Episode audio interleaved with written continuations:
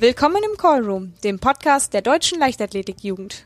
Heute im Callroom Martin und Lukas.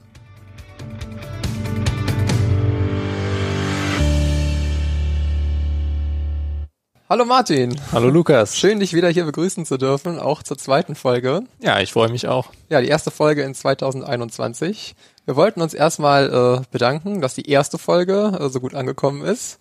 Wir haben tatsächlich auch äh, Feedback erhalten dazu, äh, wo wir uns sehr darüber gefreut haben. Nämlich ähm, haben wir bei der 15-jährigen Kugelstoßerin Julina Lange ja von einem deutschen Rekord gesprochen, den sie gestoßen hat. Da wurden wir tatsächlich darauf hingewiesen, dass es nicht korrekt ist, denn in der IWR, Paragraph 260, steht drin, dass äh, in der U16 keine deutschen Rekorde, sondern nur Bestleistungen registriert werden. Genau, Rekorde gibt's erst ab der U20. Ja, von daher, äh, ja, Ihr seht, wir freuen uns über jedes Feedback und nehmen das natürlich gerne auf und bemühen uns auf jeden Fall, das demnächst dann auch entsprechend umzusetzen. Genau, dasselbe gilt natürlich dann auch für diese Folge. Das heißt, wenn euch was auffällt, wenn ihr in irgendeiner Form Feedback, Kritik oder Lob habt, freuen wir uns wieder, wenn ihr uns entweder per E-Mail oder per Instagram kontaktiert. Ja, kommen wir jetzt zu dieser Folge. Was haben wir heute vor? Wir lüften ein kleines Geheimnis über Jule. Ich finde, das ist nicht nur ein kleines Geheimnis, was da gelüftet wird. Ja, warten wir ab. Und wir haben natürlich wieder ein Interview für euch, dieses Mal mit Merlin Hummel. Ja, aber der Merlin ist ja nicht ohne Grund hier bei uns im Podcast. Nee, der Merlin hat nämlich den, die Auszeichnung für die wertvollste Leistung der Leichtathletik im Jahr 2020 in der männlichen Jugendklasse erhalten. Ja, da freue ich mich schon drauf. So, du hast eben gesagt, äh, in dieser Folge wird ein kleines Geheimnis über Jule gelüftet. Und diese Folge geht ja auch um Jule. Aber vielleicht äh, gerade für Leute, die uns nicht so regelmäßig auf Instagram verfolgen oder ähnliches, müssen wir erstmal darüber sprechen, wer oder was Jule überhaupt ist. Jule ist unser Maskottchen. Genau, ist oft auf Meisterschaften zu sehen, egal ob auf Jugendmeisterschaften oder auf richtigen Meisterschaften.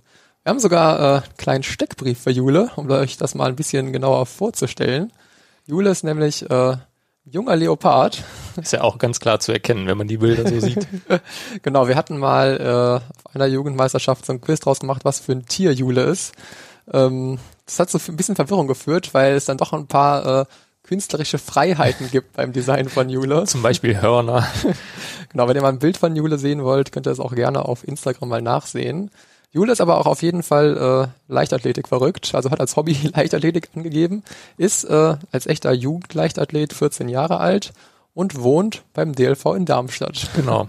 Wird Jule eigentlich älter? Nee. Ich glaube, Jule ist, äh, Jule laut, ist immer 14. Laut meinem oder? Steckbrief ist Jule durchgehend 14-jähriger junger Leopard, der Leichtathletik mag.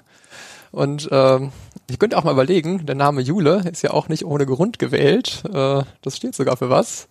Ähm, vielleicht lösen wir es in der nächsten Folge auf. Wenn ihr es vorher erraten habt, könnt ihr es ja gerne mal zum Beispiel bei Instagram in die Kommentare schreiben. So, dann jetzt vielleicht erstmal noch als Hintergrundinformation, warum wir überhaupt über Jule reden. Jule ist tatsächlich ab und zu von uns, unserer Arbeit ein Teil.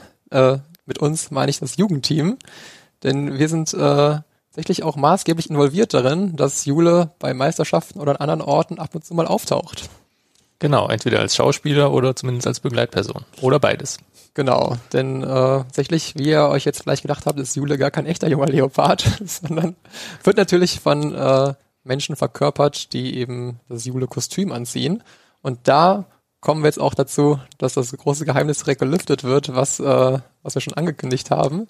Denn der Martin, der jetzt hier mit mir sitzt, ist tatsächlich meistens der Schauspieler, der Jule verkörpert auf deutschen Jugendmeisterschaften. Ja, tatsächlich. Martin, ist das jetzt okay für dich, dass jetzt die Welt weiß, wer hinter Jule steckt? Ja, ist ja zum Glück ein Podcast, deswegen gibt's ja keine Bilder von mir, dann passt das schon.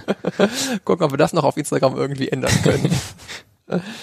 genau, und deswegen wird der Martin heute auch als echter Experte hier äh, uns zur Seite stehen, was sowohl alles mit Jule betrifft, was aber auch grundsätzlich dazugehört, ein Maskottchen quasi in einem vollen Stadion zu spielen und zu verkörpern. Ganz genau. Ja, Jule hat aber tatsächlich nicht nur diese großen Einsätze, wie jetzt zum Beispiel Deutsche Meisterschaft oder Deutsche Jugendmeisterschaften, sondern es gibt vom DLV sogar den Service, dass man für seine eigene Leichtathletikveranstaltung äh, das Jule-Kostüm ausleihen kann und äh, das dann quasi für ein Wochenende äh, einfach benutzt, um äh, damit das Publikum und die Kinder zu bespaßen und das dann zurückschickt. Und dafür gibt's auch äh, ein Handbuch, wo einige Tipps und Tricks drin stehen, wie äh, mit Jule oder als Jule zu verfahren ist. Genau, heißt also andersrum, jeder von euch kann auch mal Jule-Schauspieler werden. Genau, einmal durch, äh, wie schon gesagt, das Ausleihen des Kostüms. Zum anderen suchen wir aber natürlich auch immer im Jugendteam engagierte Leute, die äh, gerne mal in Jule schlüpfen würden. Von daher äh, auch da, wenn ihr Interesse daran habt, könnt ihr euch gerne melden. Und ähm, zu diesem Handbuch wollten wir jetzt, da wir den Martin ja als Experten hier haben, mal das ein bisschen durchgehen und mal wirklich alles beleuchten, was so dazugehört, Jule zu spielen, was es da für äh, eigene Erfahrungen gibt, die Martin berichten kann. Beziehungsweise ich war sogar auch schon mal Begleitperson, denn Jule läuft nie alleine rum. Jule hat immer eine Begleitperson bei sich. Dazu kommen wir aber auch gleich. Ja, darum soll es jetzt gehen. Genau, fangen wir damit an. So, wenn ich mal einen Blick in dieses Handbuch werfe, dann steht da als erstes, dass äh, Jule beziehungsweise die Bewegungen von Jule immer sportlich, schnell und elegant sein sollen. Martin, kannst du das so bestätigen, dass du dich als Jule auch immer so verhältst? Nein. also, das ist natürlich ein bisschen Wunschdenken, weil Jule ist ja als Leopard eine Raubkatze und denen werden halt einfach diese Eigenschaften zugeordnet. Aber in der Realität ist es halt relativ schwierig mit diesem großen Kostüm und vor allem dem großen, dem großen Kopf sich einigermaßen schnell und vor allem elegant zu bewegen. Sportlich, das funktioniert meistens. Vor allem, was jetzt nicht so dynamisch ist, das funktioniert ganz gut. Aber wirklich elegant sieht man da, glaube ich, nicht mit aus. Ja, also man muss sich das wirklich vorstellen. Ich kann auch wirklich nur dazu aufrufen, sucht euch gerne mal ein Bild von Jule, sei es auf Instagram oder bei Google Bilder oder irgendwo raus. Schaut mal, wie groß dieser Kopf dieses Kostüms einfach ist. Also ich muss sagen, ich war noch nie im Kostüm drin. Ich hatte aber auch schon mal allein diesen Kopf in der Hand. Und das war schon schwer. Also da muss man sich schon äh, ein bisschen konzentrieren, diesen Kopf festzuhalten und den dann auf den Schultern zu tragen. Da kann ich mir schon vorstellen, dass äh, Bewegungsradius ein bisschen eingeschränkt ist. Ja, Bewegungsradius vor allem aber halt die Sicht. Also ja. man ist ein bisschen man muss sich ein bisschen darauf verlassen, dass man weiß, wo man hingeht oder im Zweifel halt, dass einem irgendjemand sagt, dass irgendwo eine Stufe ist oder eine Kante oder ein Hindernis. Ja, da dieses Kostüm ja relativ äh, groß und schwer ist, gibt tatsächlich hier auch eine Notiz zu der Mindest- und Maximalgröße des Schauspielers. Und bei mir steht hier drin, der Schauspieler sollte zwischen 1,63 und 1,87 groß sein. Das sind ja schon sehr exakte Maße. Bist du sicher, dass das äh, so korrekt da drin steht? Ja, da bin ich absolut sicher, ja. Äh, wir hatten mal einen Workshop ganz am Anfang, wo Jule im Prinzip neu da war. Mhm. Und dann haben wir einfach anhand der Schauspieler, die dann da waren, die kleinste und den größten genommen und haben dann die Werte als gesetzt mal angenommen. Und das Weil das halt tatsächlich funktioniert mit dem Kostüm. Lass mich raten, du warst der Größte mit 1,87? Ja, das ist korrekt, ja. Hatte nicht schon mal irgendjemand das Kostüm an, der größer war als 1,87? Ich, ich glaube nicht, also ich glaube nicht, nee. Also man muss jetzt sagen, ich glaube, wenn man 1,90 groß ist, kann man das Kostüm vermutlich auch noch gut anziehen. Wir hatten nur niemanden da, der es testen konnte. Genau, das ist der Punkt. Und vor allem muss man halt aufpassen, wenn man jetzt nicht alleine als Schauspieler ist, sondern sich über so ein Wochenende mal abwechselt, dass halt die Schauspieler ungefähr gleich groß sind, weil jetzt bei 1,63 und 1,87, da fällt dann halt schon auf, auch wenn, wenn Julia immer nur einzeln unterwegs ist, aber es fällt dann doch auf, dass mal eine sehr große und mal eine sehr kleine Jule da genau. rumläuft. Jule ist ja eh schon sehr groß, weil man schaut ja quasi durch den Mund durch, glaube ich. Ne? Genau. Das heißt, quasi der ganze Kopf ist nochmal größer als man selber. Dennoch, wenn halt eine Person drin ist, die 1,63 groß ist, dann bringt auch der 20 Zentimeter Kopf darüber nicht mehr so viel. Dann wäre halt jetzt jemand mit 1,90 trotzdem auf einmal größer als Jule. Und das fällt dann, wie du schon richtig gesagt hast, natürlich auf. Jetzt ist Jule ja nicht nur sehr groß, sondern auch ziemlich flauschig. Ich kann das äh, persönlich selber berichten, denn eines meiner, eine meiner Lieblingsaktivitäten auf deutschen Meisterschaften ist, Jule zu finden, äh, die gerade von Martin gespielt wird, und einfach Jule ganz lang zu knuddeln, weil ich weiß, dass sich das nervt und du aber nichts machen kannst, weil du Jule bist. ja, das ist einfach schwierig. ja, vielen Dank für diese Anekdote. Ja, auf jeden Fall, Jule ist nun mal ja sehr flauschig und ähm, ich kann mir vorstellen, dass es da drunter ab und zu ein bisschen warm wird, ne? Was zieht man da an? Hast du was drunter an? Also es ist, ja natürlich. Also es ist schon sehr warm da drunter und wenn jetzt die Sonne scheint, dann ist es halt noch mal wärmer. Tatsächlich ja. merkt man aber, wenn zum Beispiel Wind ist. Also der geht durch das Kostüm durch und das ist dann ein sehr angenehmer Effekt. Wirklich, obwohl die Jule so flauschig ist. Ja, tatsächlich. Ja.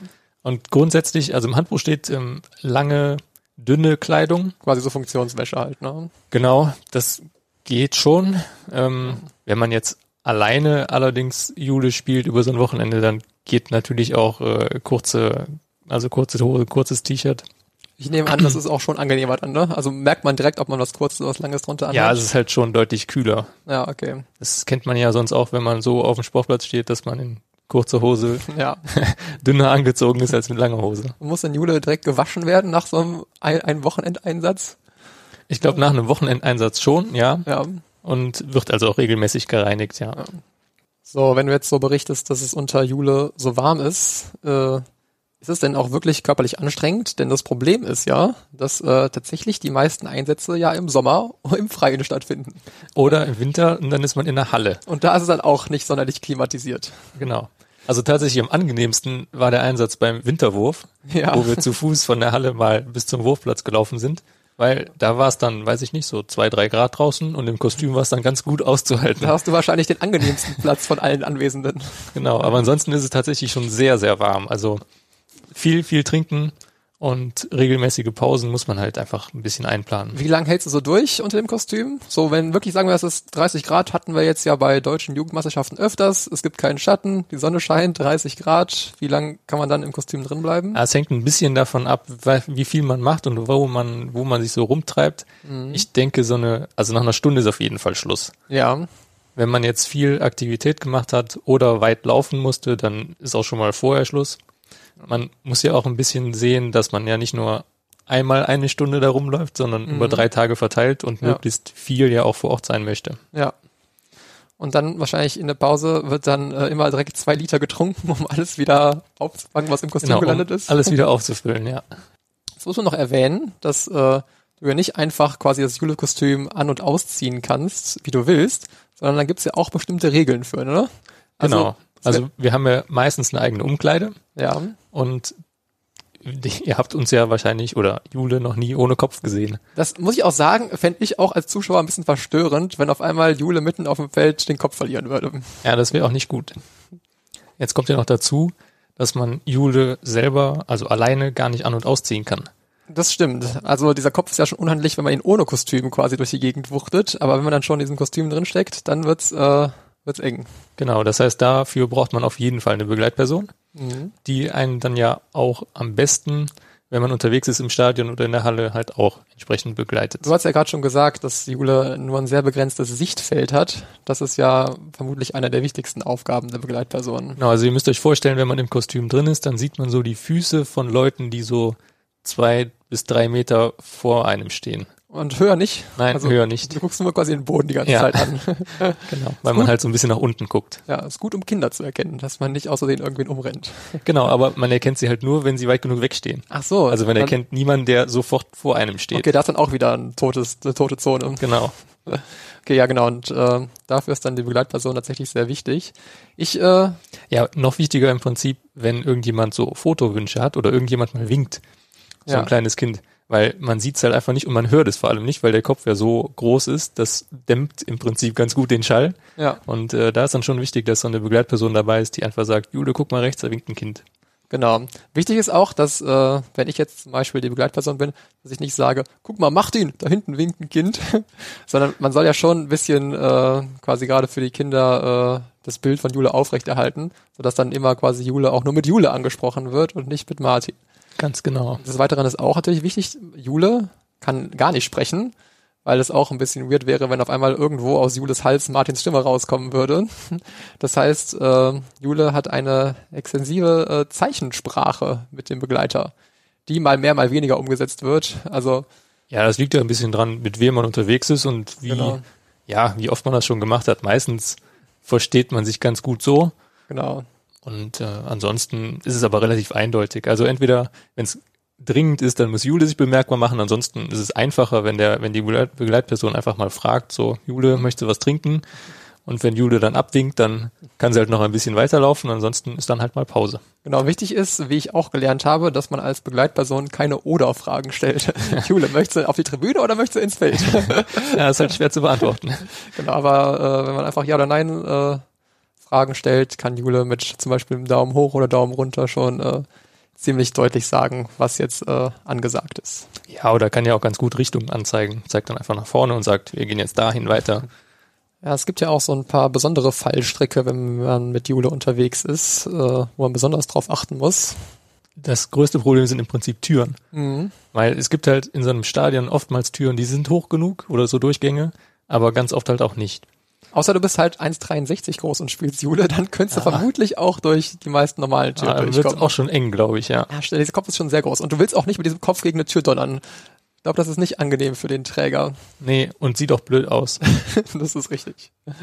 Genau, also Ja. Türen da ist dann immer ratsam, wenn die Begleitperson entweder darauf Genau. hinweist, dass eine Tür kommt, Genau. oder halt einfach nicht darauf hinweist und man dann einfach hofft, dass es hoch genug ist. Da finde ich tatsächlich schwierig, fast wenn man mit so einer erfahrenen Person wie Martin in Jule unterwegs ist, weil du ja das meiste doch schon alleine kannst und dann äh, läuft man einfach so ein bisschen mit und fängt so ein bisschen an zu träumen, weil du ja eh das meiste alleine kannst und dann muss man doch dran denken, ach, da kommt eine Tür, ich sollte vielleicht mal Bescheid sagen.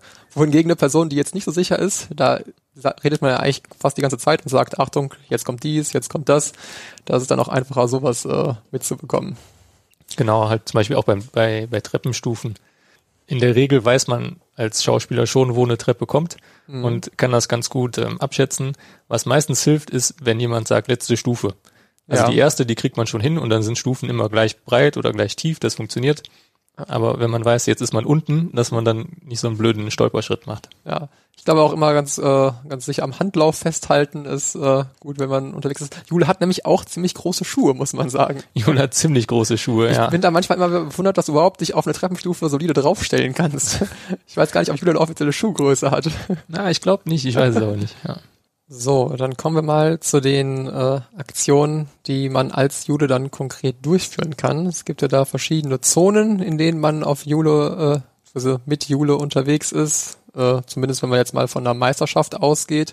Da gibt's ja zum Beispiel den Bereich außerhalb der Tribüne. Ne? Viele Stadien haben ja quasi so einen Rundgang mal außerhalb rum. Da läuft Jule ja gerne rum und interagiert mit den Leuten. Genau, da wo so das Rahmenprogramm dann auch stattfindet, halt vor allem der, der Jugendstand. Wir freuen uns immer, wenn Jule mal am Jugendstand auftaucht und da noch ein bisschen mehr für Publicity sorgt und die Leute an den Stand holt. Genau, weil dann kann Jule auch meistens versuchen, die äh, Mitmachaktionen zu bestreiten. Ja, nicht immer einfach, je nachdem, was einfach. es für Mitmachaktionen gibt.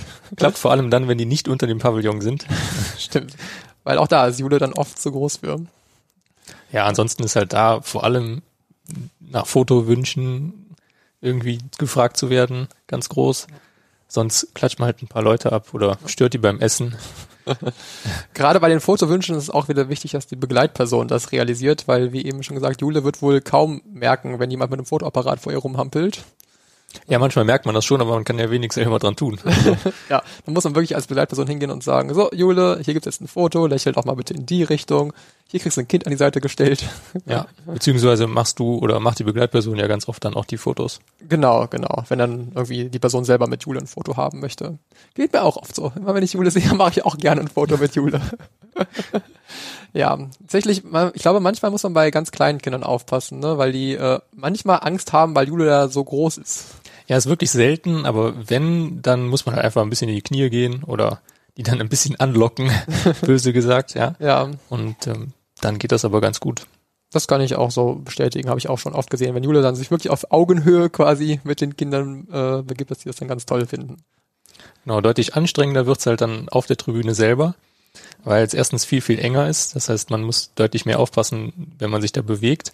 Mhm. Dann steht man ganz oft halt wirklich einfach im Weg. entweder steht man halt im Durchgang, so vor der ersten Reihe, Ja, wo dann halt alle Leute eigentlich durch möchten. Ja. Oder man bewegt sich auf der Tribüne selber, heißt auf Treppenstufen ohne Geländer ganz oft, was find- sowieso schon kritisch ist. Das finde ich ja schon ohne Kostüm schwierig, weil wie man das auf so einer Meisterschaft kennt, die Hälfte der Leute lässt halt ihre Taschen irgendwo rumliegen. Genau. Die, die Gänge sind sowieso eng. Ja, ist mit Jule schwierig. Und äh, da kommt das dann halt auch schon mal vor, dass man dann einfach vor allem halt im Bild steht. Genau, die Leute sitzen ja eigentlich auf der Tribüne, um eben den Sport unten zu schauen. Und ich kann das auch verstehen. Stell dir vor, du bist ein Elternteil, bist angereist, um dein Kind irgendwie laufen zu sehen. Dann ist der Lauf und in dem Moment äh, kommt dann halt Jule um die Ecke und stellt sich vor dich. Ist natürlich unangenehm. Ja, aber kriegt man als Julia nicht so mit. das ist dann ganz angenehm. Beziehungsweise da ist ja dann auch wieder mal der Job der Begleitperson, das vielleicht ein bisschen zu koordinieren und wenn man merkt, Jule steht jetzt doch drastisch im Bild, Jule mal vielleicht zwei Meter nach links zu buxieren. Dafür kann dann Jule natürlich dann äh, gut Sachen machen, wie zum Beispiel eine Laola-Welle zu starten. Ja. Oder wir verteilen ja schon mal ein bisschen Giveaways, also Ja. Autogrammkarten oder Klatschpappen. Genau, genau, da ist Jule dann ja auch perfekt für. Da ist halt vielleicht noch wichtig zu sagen, dass Julia nur vier Finger hat.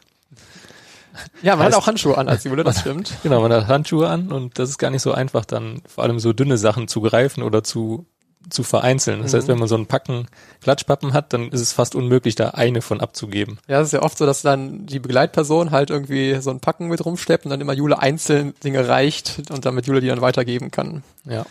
So, und dann kommt natürlich die Königsdisziplin, wenn man dann wirklich quasi ins Infield geht und äh, da als Jule ein bisschen für Stimmung sorgt. Muss man erstmal schauen, ob man ins Infield überhaupt reinkommt, ne?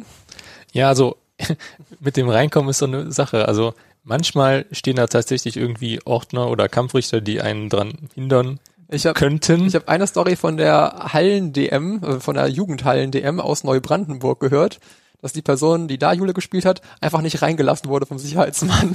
Wo ich mich auch frage, welcher Sicherheitsmann lässt denn ein Maskottchen nicht rein?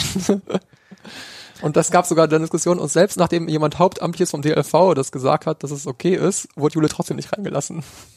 aber ist in der Regel kein Problem. Ja, also ich kann mich erinnern, ich war einmal als Begleitperson mit dir im Infield, das war bei der Jugend-DM in Ulm 2019, da hat uns einfach keiner aufgehalten. Wir sind einfach da durchgelatscht und äh, ja, niemand hat uns aufgehalten, auf einmal standen wir in der Mitte. Ja. Ja, das ist halt wichtig, dass man vorher mal zumindest abgesprochen hat, meistens mit der Wettkampfleitung, was man denn vorhat, wenn man Ja. denn irgendwas Größeres geplant hat. Und ansonsten, dass die Begleitperson einfach ein bisschen im Blick hat, dass jetzt gerade keine Läufe auf der Bahn sind, weil, Dass vielleicht auch gar keine Speere fliegen, wenn du über den Rasen läufst. oder das, ja genau. Also, dass man so ein bisschen sichere Zonen da im Prinzip hat. Wenn jetzt gerade kein Weitsprung ist, aber die Weitsprunganlage vor der Tribüne ist, dann kann man sich da halt gut bewegen, Ja. weil man halt auch keinen stört. Ja. Genau, man kann ja auch da ein bisschen zum Beispiel mit den Kampfrichtern interagieren. Äh, muss man aufpassen, da gibt's auch solche und solche. Ne? Manche finden das sehr lustig und manche finden das nicht ganz so lustig. Ja, das stimmt. Ähm, aber auch da, man ist ja als Maskottchen eigentlich immer gern gesehen Ja. und äh, der Spaß der Zuschauer steht dann da doch im Vordergrund, also zumindest über dem der Kampfrichter. Ich kann mich auch an äh, Szenen erinnern, wo Jule mal Kampfrichtern irgendwie Kappen geklaut hat oder ähnliches. Ja, ist schon vorgekommen. ja. Ich weiß gar nicht, ob du dafür verantwortlich warst. Das weiß ich auch nicht. Nee, mehr. wollen wir hier auch nicht auflösen. Tatsächlich auch da, aber wieder habe ich schon von anderen Leuten gehört, die Jule waren, dass äh, es da zum Beispiel mal eine Obfrau gab, die erst dann von der Schiedsrichterin beruhigt werden musste, weil sie sich dann doch durch Jule ein bisschen gestört gefühlt hat. Aber ist auch eher die Ausnahme. Also meistens auch die Kampfrichter freuen sich sehr, wenn sie Jule sehen und ein bisschen mit Jule interagieren können. Ja, definitiv. Manchmal erledigen wir auch deren Jobs. Zum Beispiel mal Sandhaken beim Einspringen oder so. Genau. Das funktioniert dann schon ganz gut. ja. Oder halt beim Hürdenabbau helfen, beziehungsweise einfach nur mitfahren mit dem Hürdenwagen, ja, mitfahren mit dem Hürdenwagen ist auch nämlich im Jule-Kostüm gut zu erledigen. weil man sitzt halt nur, genau, Ja. und winkt. Genau, und dann gibt es natürlich noch die Möglichkeit, dass man wirklich quasi größere abgesprochene Aktionen macht, wie zum Beispiel, dass man vorher vielleicht mal bei der Wettkampfleitung anmeldet, dass Jule auch mal eine Disziplin ausübt. Da haben wir uns ja auch in den letzten Jahren äh, an einigen Sachen ausprobiert. Ja, wir haben ja auch diverse Maskottchen-Weltrekorde aufgestellt. Sehr inoffiziell, fürchte ich. Sehr inoffiziell, ja. Ähm, Genau, das ist dann meistens so, dass man sich halt überlegt, was kann man mit Jule gut machen. Ja. Das sind vor allem halt Wurfdisziplinen. Ja. Hochsprung Heißt- ist mit dem Kopf wahrscheinlich nicht so gut. Ah, Ne? nee, eher nicht. Nee. Stabhochsprung auch nicht. Weitsprung haben wir gemacht und Ja. ähm, Speer auf jeden Fall und Kugel haben wir auch Mhm. gemacht, genau. Ja. Ja, und das funktioniert dann am besten, wenn man das vorher abgesprochen hat und Ja. dann im Prinzip zwischen Einspringen oder Einwerfen und Wettkampfbeginn dann halt den offiziellen Weltrekordversuch macht. Ja. Und das wird dann auch ganz gerne von den Moderatoren, die ja sowieso im Infield auch äh, rumlaufen, unterstützt. Genau. Ich kann mich auch an eine Jugend erinnern, wo wir auch immer äh, wirklich freudig vom DJ angekündigt wurden, bevor Jule dann irgendeine Disziplin ausgeführt hat. Das war, glaube ich, echt äh, für alle eine gute Sache, um so auch die Zeit dann so zu überbrücken, wo gerade kein Wettkampf läuft. Ja, also auch da hat man sich im Prinzip in den letzten Jahren immer weiterentwickelt und versucht auch neue Dinge und das immer mehr in Einklang zu bringen, halt mit Musik und mit den Sprechern, ja. Ja, tatsächlich erinnere ich mich auch an äh, einen Einsatz von Jule, der nicht bei einer Meisterschaft oder in einem Stadion stattgefunden hat. Das war in Berlin am Tag von Berlin fliegt. Da äh, waren wir auch vor Ort und wollten ein bisschen Promo für Berlin fliegt machen. Und da äh, ist jemand anderes, nicht nicht du, aber jemand anderes ist im Kostüm von Jule dann äh, vorm Brandenburger Tor und auf dem Alexanderplatz tagsüber äh, rumgelaufen, um da halt ein bisschen Karten zu verteilen, also so Werbekarten und Autogrammkarten von Jule, um halt einfach Werbung für Berlin Fliegt zu machen. Und das hat bei den Leuten äh, vor Ort äh, für sehr viel Heiterkeit, aber auch Irritation gesorgt. Ja, und zwar hat Jule tatsächlich ein bisschen Geld bekommen. Ja, da gab's äh, Touristen, die gedacht haben, das wäre irgendwie so eine bezahlte Attraktion vom, von der Stadt Berlin und haben einfach unaufgefordert Jule Geld in die Hand gedrückt, um mit Jule ein Foto zu machen. Das ist im Stadion leider noch nie passiert. Wäre auch mal ein Geschäftsmodell. Überleg mal, was wir uns finanzieren könnten, wenn wir irgendwie immer Jule durch eine Innenstadt schicken würden. Ja. Und die Leute einfach davon ausgehen, oh, ich habe sie angeguckt, jetzt muss ich sie bezahlen. Ja, also würde jetzt mir nicht auf die Idee kommen, aber anscheinend passiert sowas, ja. Ein Foto, 50 Cent. Ja, mit Jule wird's auf jeden Fall nie langweilig. Ähm, Wenn ihr jetzt noch mehr von Jule erfahren wollt, haben wir dann auch verschiedene Tipps und Anlaufstellen für euch. Einmal gibt's äh, eine eigene Facebook-Seite für das Maskottchen Jule. Die heißt auch einfach Maskottchen Jule. Wer von euch noch Facebook hat, kann da gerne mal draufklicken. Da gibt's einige Bilder von Jules Einsätzen, wo sie überall war. Ansonsten könnt ihr natürlich auch auf leichtathletik.de unter Jugend mal schauen, denn da gibt's auch eine eigene Seite zu Maskottchen Jule. Da gibt's unter anderem Tipps, zum Beispiel fürs Aufwärmen oder für die mentale Vorbereitung für den Wettkampf. Und natürlich Bilder, Videos und auch Hinweise, wie man das Kostüm ausleihen kann. Kommen wir jetzt von einer ambitionierten Sportlerin zu einem richtigen Leistungssportler, zu unserem Interview mit Merlin Hummel. Merlin ist im letzten Jahr für die wertvollste Leistung in der männlichen Jugendklasse ausgezeichnet worden. Genau, da gab's eine Expertenjury, die äh, folgende Urteilsbegründung abgegeben hat. Sie hat nämlich gesagt, Merlin Hummel hat sich mit Training auf Acker- und Feldwegen im Hammerwurf bis auf 21 Zentimeter dem deutschen U20-Rekord genähert. Die Rahmenbedingungen in Bayern waren besonders schwierig, zumal in einer Disziplin, in der die Technik eine so große Rolle spielt. Darüber hinaus konnte er mit dem Männergerät den deutschen Vizemeistertitel erringen. Merlin Hummel ist ein rundum bemerkenswerter Athlet, der seine Ziele konsequent verfolgt und widrige Umstände ausblenden kann. Und wir freuen uns, dass wir jetzt auch den Hammerwerfer Merlin Hummel live bei uns im Podcast haben. Hallo Merlin. Hallo. Ja, wir haben äh, eben schon kurz über deine äh, Erfolge geredet. Ähm, ich würde gern in diesem Gespräch mal ganz von vorne anfangen. Wann hast du eigentlich mit der Leichtathletik angefangen? Der Leichtathletik angefangen, boah, ich glaube, das geht auf die zweite, dritte Klasse zurück. Ähm, man macht ja in der Schule auch immer ähm, bisschen Leichtathletik, zumindest im Schulunterricht. Und mhm. ich glaube, ich habe dann bei uns in der Stadt im, praktisch in so einem Leichtathletikverein bin ich beigetreten, aber praktisch nur als Hobby so einmal die Woche. Und wenn man es, wenn man es von da an betrachtet, dann seit der zweiten Klasse, also jetzt äh, schon mehrere Jahre, dann wirklich mit mit dem Hammerwerfen speziell vor acht Jahren. Okay, und dann, als du mit dem Hammerwerfen angefangen hast, hast du auch direkt gemerkt, dass Hammerwerfen so deine Disziplin ist? Ich habe ich hab damals, das war ein Schnupper, Schnuppertag praktisch in den Sommerferien, Ende der vierten Klasse praktisch, und da habe ich damals den recht gut platzierten Simon Lang praktisch gesehen, wie er dort geworfen hat in dem Verein.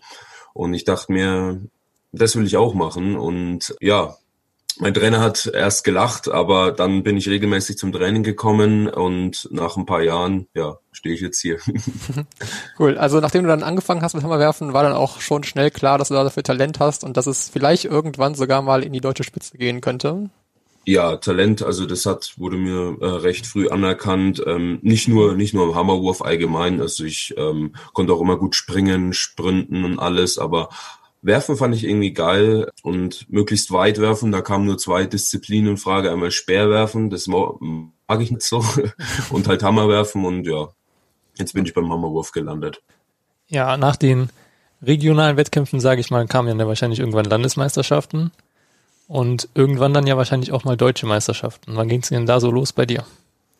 Ja, deutsche Meisterschaften gingen dann anfangs, glaube ich, mit 16 los und ja, ich konnte fast jedes Jahr mitmachen. Deutsche Meisterschaften fanden immer im Winter meistens auch statt, also zweimal im Jahr. Und da, was für eine Platzierung hast du dann ungefähr erreicht? Warst du auch direkt da in deiner Altersklasse dann vorne mit dabei?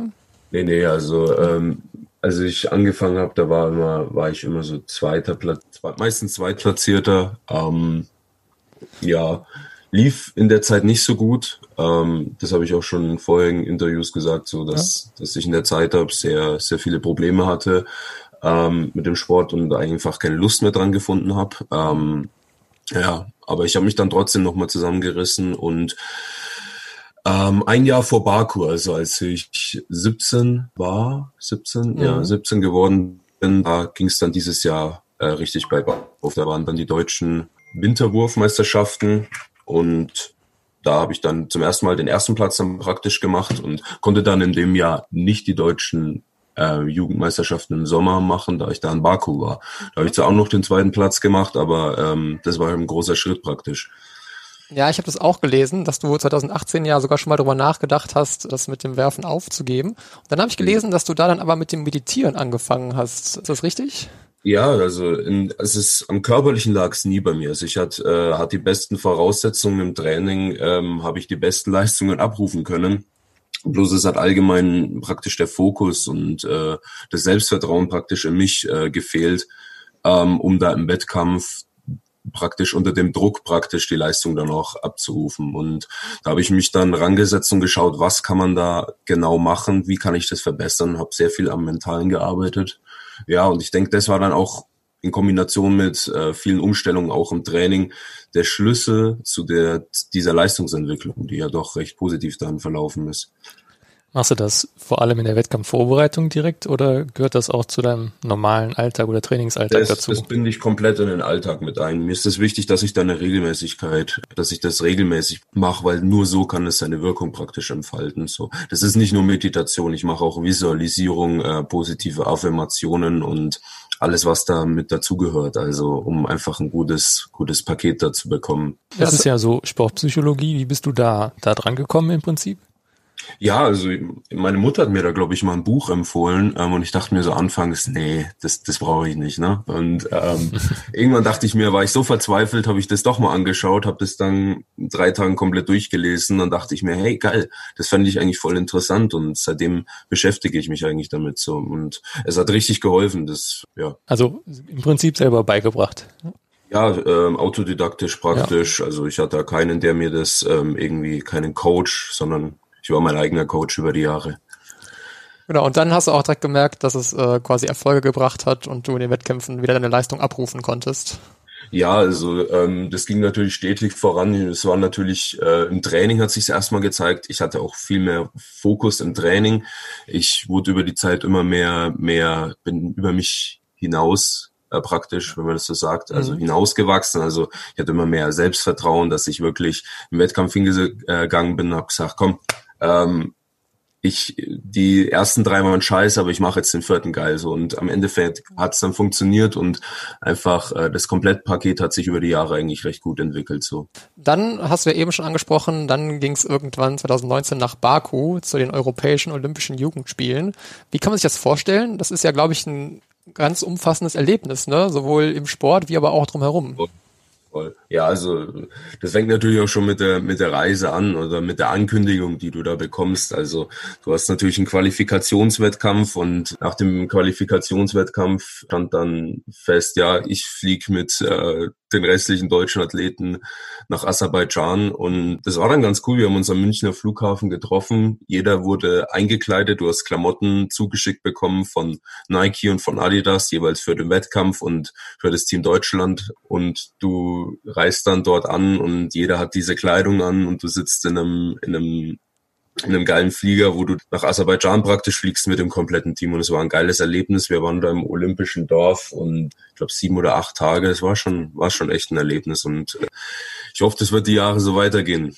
Ja, das glaube ich. Hat man dann auch wahrscheinlich viel Kontakt zu Athleten aus anderen Ländern und anderen Sportarten dann? Voll, voll. Also ich bin jetzt über, über Baku bin ich weltweit mit der kompletten Hammerwurf äh, Jugendszene praktisch connected, ne? Also auf Instagram. Ja. Und da versteht man sich eigentlich auch recht cool. So, das ist, da, da wünscht keiner, niemand einem was Schlechtes oder so, sondern man tauscht sich immer aus und äh, das finde ich eigentlich recht cool. Ja, das glaube ich gerne. Dann noch zum Sportlichen. Das, da lief es ja auch ganz gut in Baku für dich, ne? Ja, hätte ich, hätte ich so nicht erwartet. Also ich, wer, wer mich kennt, der weiß, ich, ich setze mir da nie genaue Ziele. So, ich habe mir jetzt nicht gesagt, ich, ich will da eine Medaille haben. Ich wusste, dass ich Medaillenkandidat bin.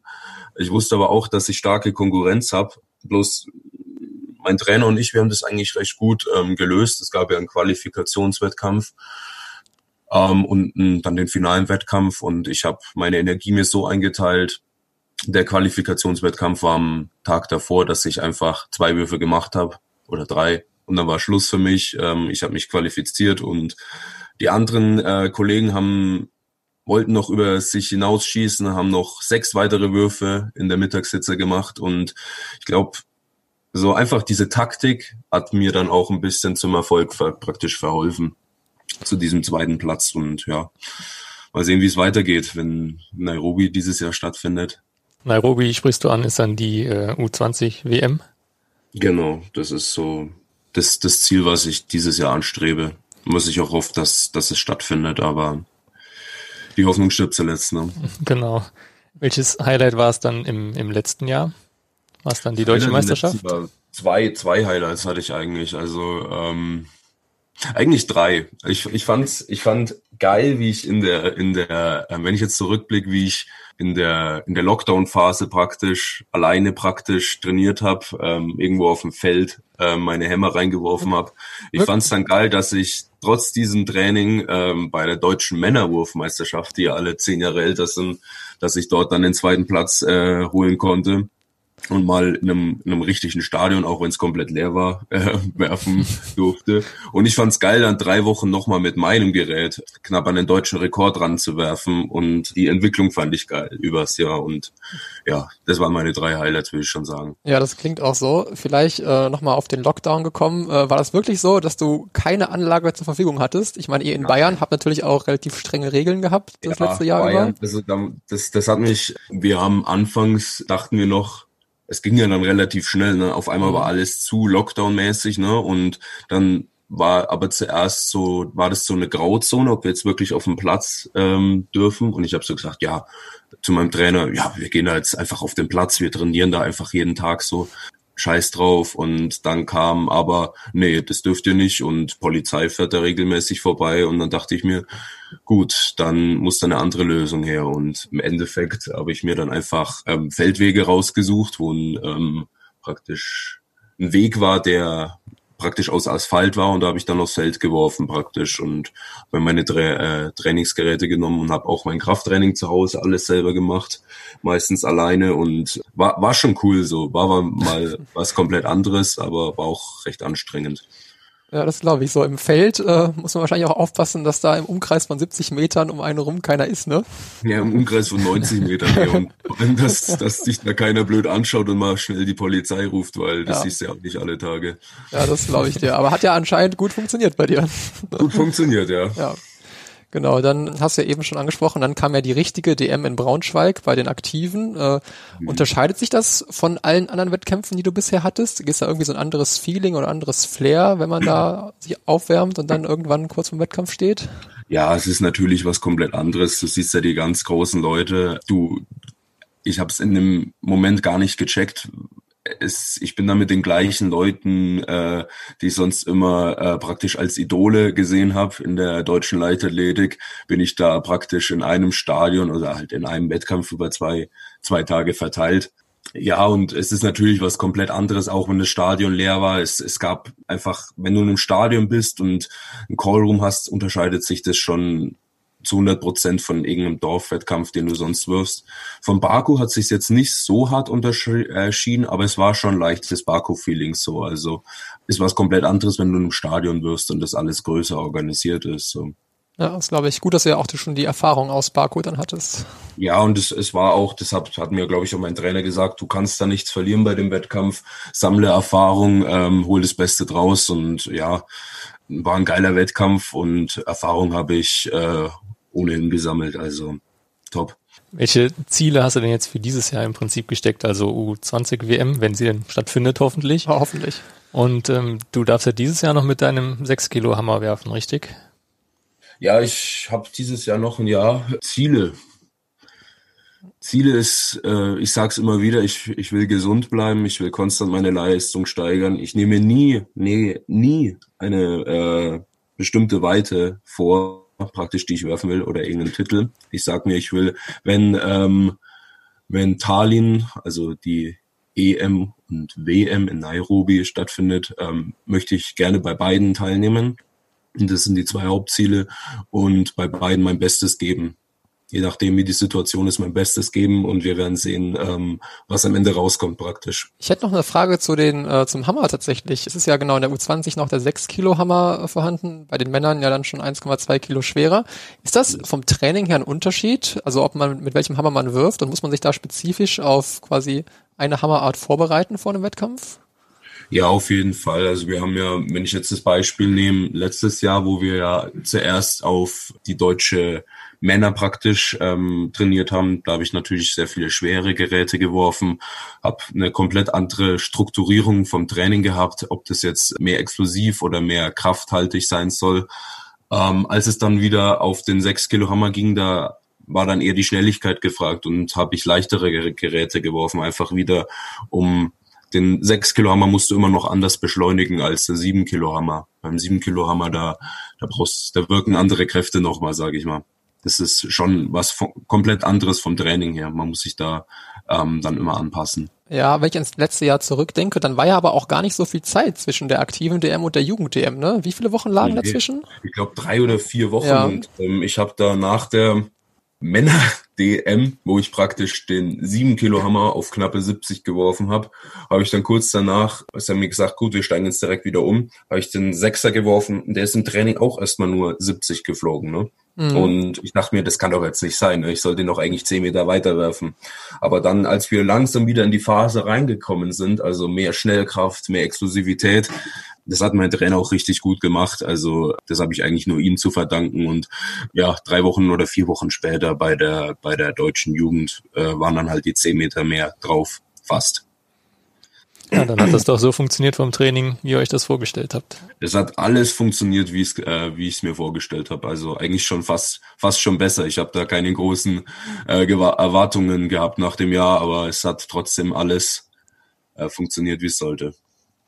Jetzt schreibst du ja in diesem Jahr auch dein Abitur, richtig? Ja, ja. Wie kriegst du das hin, neben der also Sport und Schule unter einen Hut zu bringen? Ich nehme an, Gerade ist natürlich auch mit Corona vielleicht Homeschooling noch angesagt. Das weiß ich ja nicht, wie es in Bayern aussieht, aber. Ja, ich glaube über den Januar, ich weiß es jetzt nicht, ich will mich jetzt nicht festlegen, wird es wahrscheinlich noch Homeschooling geben. Ich muss sagen, es ist, es ist wegen Corona, es ist sehr komisch und sehr surreal in der Schule und ähm, das alles unter einen Hut zu kriegen, sage ich immer, Prioritäten und gutes Zeitmanagement und ja, dann kriegst du das unter einen Hut so. Aber ja, ich bin gespannt, wie das noch dieses Jahr ablaufen wird. Aber ja, voraussichtlich schreibe ich ein paar Monaten Abitur, ja. aber du bist jetzt auch nicht in einem speziellen Sportinternat oder ähnliches, weil ab und zu hört man Nein, ja von, von Sport. Ganz normales äh, Gymnasium, ja. Okay, und ähm, dann ist wirklich äh, das aber von der Zeit her kein Problem. Also vormittags Schule und dann nachmittags auf dem Trainingsplatz. Ja, es, äh, dir fehlt schon manchmal diese, diese drei bis vier Stunden, die du dann ähm, noch Training nach Hause fahren, dann nach dem Training ist ja nicht vorbei. Meistens mache ich noch ein Regenerationstraining, mein mentales und äh, die Zeit fehlt dir öfters, aber du kriegst ja auch vom, vom DLV, kriegst du, äh, in meiner Position kriegst du zumindestens gewisse Förderungen, die dir das erleichtern und ja, manchmal ähm, fehlt dann halt auch die Zeit, sich auf bestimmte Prüfungen ähm, genug vorzubereiten. Das sind halt dann die Nachteile, die du daraus ziehst, aber im Grunde habe ich auch noch Zeit für Hobbys und Freunde, also ähm, kriegt man schon unter einen Hut. Ja, so soll es ja auch sein. Genau. Dann kommen wir jetzt zu unserer Rubrik. Fünf Fragen an. Merlin Hummel. Was ist deine Lieblingssportart außerhalb der Leichtathletik? Ähm, Volleyball. Was ist dein Lieblingsessen? Frühstücksbowl. Von mir spezial. Wer oder was ist dein Vorbild? Johannes Vetter. Welche Superkraft hättest du gerne? Fliegen. Was ist dein Lieblingsprogramm oder deine Lieblingsserie? Ähm, habe ich keins. Ich schaue kein Netflix. Ja, dann danke Merlin für deine Zeit. Ich fand es wirklich sehr interessant. Ja, vielen Dank. Ja, und dann äh, wünschen wir dir noch viel Glück äh, bei ja, deinen weiteren Dank. sportlichen Zielen und hoffen, dass die WM in Nairobi für dich hoffentlich stattfindet. Ja, mal schauen. Also vielen, vielen Dank und euch noch einen schönen Tag, ne? Danke gleichfalls. Danke, Tschüss. So. Ciao. Ja, dann äh, wünschen wir dem Merlin auch mal, dass er äh, zeitnah wieder vernünftig trainieren kann. Also ich muss sagen, immer wenn ich so Stories von äh, zum Beispiel Werfern höre, die dann halt nicht auf die Anlage können äh, und sich dann halt irgendwie behelfen müssen, bin ich doch froh, dass äh, wir Läufer sind und wir ein bisschen einfacher auf Feldwege und Co. mit unserem Training ausweichen können. Ja, gehört ja fast sowieso schon zum Alltag auf der Straße oder Eben. im Wald zu laufen. Ich habe jetzt gelesen, wir sind aktuell äh, keine Track and Fields Athleten mehr, sondern Park and Fields Athleten. Hm. ja. Ähm, ja, und das war's dann auch schon mit der zweiten Folge. Ähm, wir hoffen, ihr fandet es spannend, sowohl unser Interview mit Merlin wie auch die Berichte aus erster Hand von einem Jule-Darsteller. Und hoffen, dass ihr dann bei der nächsten Folge auch wieder einschaltet. Und bis dahin natürlich nochmal die Erinnerung, schreibt uns mal, wofür Jule steht. Und auch gerne, wenn ihr noch irgendwelche Themenvorschläge habt oder Ideen oder Wünsche. Genau, schreibt uns äh, gerne über die schon bekannten Adressen, nämlich entweder könnt ihr einen Kommentar bei Instagram hinterlassen, gerne unter dem Post, wo wir den Podcast äh, ja, dann posten, oder aber äh, weiterhin könnt ihr uns auch eine E-Mail schreiben unter jugend-team@leichtathletik.de. Und dann würde ich sagen, wie der Martin schon gesagt hat, wir hören uns äh, hoffentlich in der nächsten Folge wieder. Wir wünschen euch erstmal noch einen schönen Tag oder Abend, je nachdem, wo ihr uns zugehört habt und wann ihr uns zugehört habt. Bis dann Bis dann. aus dem Callroom. Tschüss.